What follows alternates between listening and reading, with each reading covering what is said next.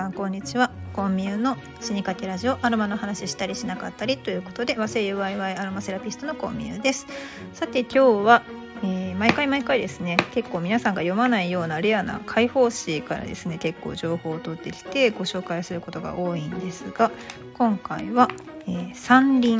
ですね。山林の2021年の5月号ナンバー1644ですね。すごい。1644、えー、大日本山林会という林業関係者しか読まへんやろうっていうような、えー、解放誌からですねお届けしたいと思います。今回のえー、元ネタにあたるものなんですけれども「緑の切手」というシリーズがありましてこれね森林トピックスっていうので第129回目のコラムになりますかね、えー、木星切手スペインということで紹介されています。えー、この記事はですね羽賀正夫さんが書かれた記事なんですけれども、えー、スペインのニレの木を使ったですね2020年に発行された木星切手の紹介を行っています。ちょっと読み上げますね作種スペインからユニークなニレの木製切手が発行されました森林関係での最初の木製切手は1982年ガボン発行の建国22周年記念。で同国の経済を支える木材産業をアピールする画期的なアイデアです。とのことです、えー、皆さんは木製の切手ってご覧になったことがありますでしょうか？えー、私はですねないですね。ないですね。結構なんかこれだけ林業の何かに注目するようになってからいろんなところでこう見かけるんですけどインスタグラムとかネット上でも木製切手っていうのは見たことないですね。もちろん郵便局でも見たことがないですね。でこの木製切手なんですけれどもこの記事によるとですね結構このガボンが発行してからパラグアイとかスイスあとオーストリアポルトガルからも発行されているそうです。でねこういう切手なんですけど木製の切手って使い勝手どやねんっていう感じなんですけど結構あの形とかねデザインも綺麗でそれで使い勝手もねいいそうですよ。で今回ねごあの紹介されているスペインのニレの木の切手なんですけどあの実際の切手のですね画像がちゃんとあってすごくねおしゃれです。えー、っとまあ真四角の正方形の中に印刷されてるんですけれどもニレの木のですね言うたらあの断面図断面図で、えー、年輪とかがですねこれハンドクラフトで書かれているみたいですね。うん、でそのニレのその断面図の中にさらにニレの木の形が、えー、大カット切り抜きですね。型抜きされていてスポーンとこう抜けてるような形になってます。なんかおしゃれですよね。でここにですねえー、っと、まあ、写真ではですね後ろにこう白い白紙の紙をですね使っているので白く抜き取られたかのようになっているんですけれどもここに緑色の封筒を使用すれば春から夏のニレが浮かび上がりますっていう風に羽賀さんがおっしゃってます。まあおしゃれって感じですよね。本当にね。うん綺麗。でこれ木製の切手でこの年輪を一つ一つ本当に書いてるのと思うんですけど何て言うんですかね。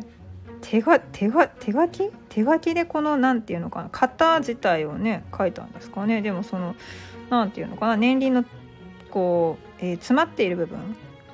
中心の髄が右に偏り当てを形成するなど味のある表現です。はいこの辺多分林業関係者しかあまりわからないかもしれないんですけど 年輪の目目が詰まっている部分が右に偏っているっていうねあ中心部が右に寄っているっていう面白いちゃんとねそのなんかこう頭の中でこう考えたような真ん中に中心があってそこからこう同心円が連なっていくとかそんなんじゃないんですよ。結構味のある線が描かれているんですよね。でしかもこれ裏に糊がついててそのまま剥がしたらね使えるようになってるんですって。しかも剥がすところつまり台紙から剥がすところっていうのはあのこの四角の形のまんまじゃなくって何て言うのかな。あの外樹皮のところにある目打ちの線から外れるようになってるんですって。そうだからくり抜いたら本当に木の断面の形になるんですよ。あらおしゃれ。本当にね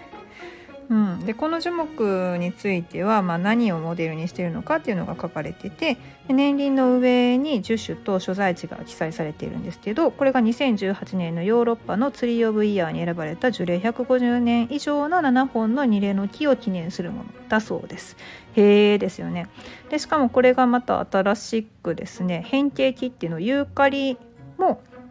出てきてるんですって。うーん面白い。これねスペインがこういう樹木木っていうの発酵に力を入れてるそうなんですけれどもあの2000年から2008年まで12種類ずつ発酵された樹木シリーズがあるそうなんですよね。でこれひし形の切手で結構ねおしゃれなんです画像ではねあの何て言うんですかちょっと右に倒して普通に正方形みたいになってますけどこれすごいですよねなんかこういうの一個一個作っているととっても身近に感じるというかであの羽賀さんも書かれているんですけど実はですね木の文化の国と思われている日本なんですけどなんとない。そうなんですよね。こういう木製の切手がない。そうなんでそりゃそうや。そりゃ見たことないわなと思いました。何ていうのかな。経木とかヘギって呼ばれているこう薄くですね木を削ぐ技術っていうのは昔から日本にはありますよねだからあのお弁当で何ていうのかなおにぎりをそれで包んだりだとかあとは今はそうですねメモ用紙になっていたりだとかうんあと名刺木の名刺なんかもね結構あの楽天とかでも普通に買えるようになってるんですよ個人が。あの情報さえデザインで渡したらそれを印刷して送ってくれるっていうようなもので結構ヒノキとかねスリとかいろんな樹種から選べるんですよ。霧とか。なのになのに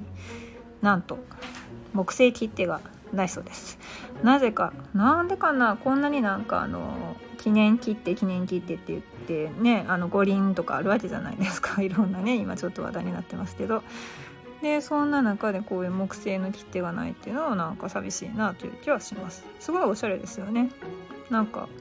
こういうところから攻めていってもいいんじゃないかな郵政っていうのを思ったりしますもし皆さんも郵便局に通えることがあったらですねまあ、どんな切手があるのかなっていうのをちょっと見ていただいても面白いかもしれませんね。でもし余っている、うん、木があってでこうやって薄くですね削いで作る技術が揃っているところであればいろんな地域からその木を使って手紙を出すっていうね昔ながらのその消印こうどこから出したのかっていうので旅をしている雰囲気をこう醸し出すあのお便りですよねお便り。あれもねこういう木製の切手がついてるとさらに香りもついていいんじゃないかなって思うんですけどさあどうでしょうかそれぞれの道の駅とか自治体の方でもしねこういったものを採用できるようであれば一回ちょっと挑戦していただきたいなと思いました以上今回はですね山林の、えー、1644号2021年の5月号からお届けしました、はい、ではまたですね興味がある記事を取り上げていろいろとお話ししていこうと思いますので引き続きこちらのチャンネルが気になった方はフォローしていただければ幸いです。ではでは。